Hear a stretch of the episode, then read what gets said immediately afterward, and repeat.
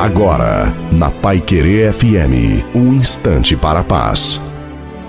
A paz do Senhor, irmãos. Quem vos fala é o pastor Carlos Mardegan Filho. A palavra que está no meu coração, ela está em Filipenses, capítulo 3, versículo 13, quando Paulo diz: Irmãos, quanto a mim, não julgo que haja alcançado, mas uma coisa faço é que é esquecendo das coisas que atrás ficaram e avançando para que estão diante de mim, prossigo para o alvo, pelo prêmio da soberania, vocação de Deus em Cristo Jesus.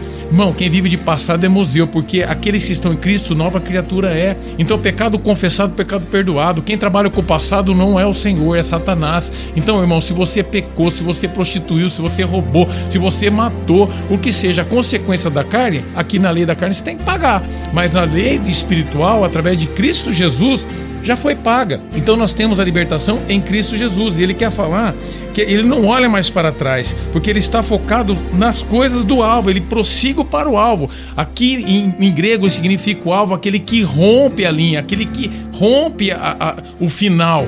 Tem muitas pessoas correndo e patinando no mesmo lugar. Irmão, quando o teu alvo é Cristo, você sabe para onde você vai, você sabe de onde você veio e você sabe para que você foi chamado. Você foi chamado para levar o evangelho e de pregar o evangelho a toda criatura, porque melhor do que pregar o evangelho é viver o evangelho.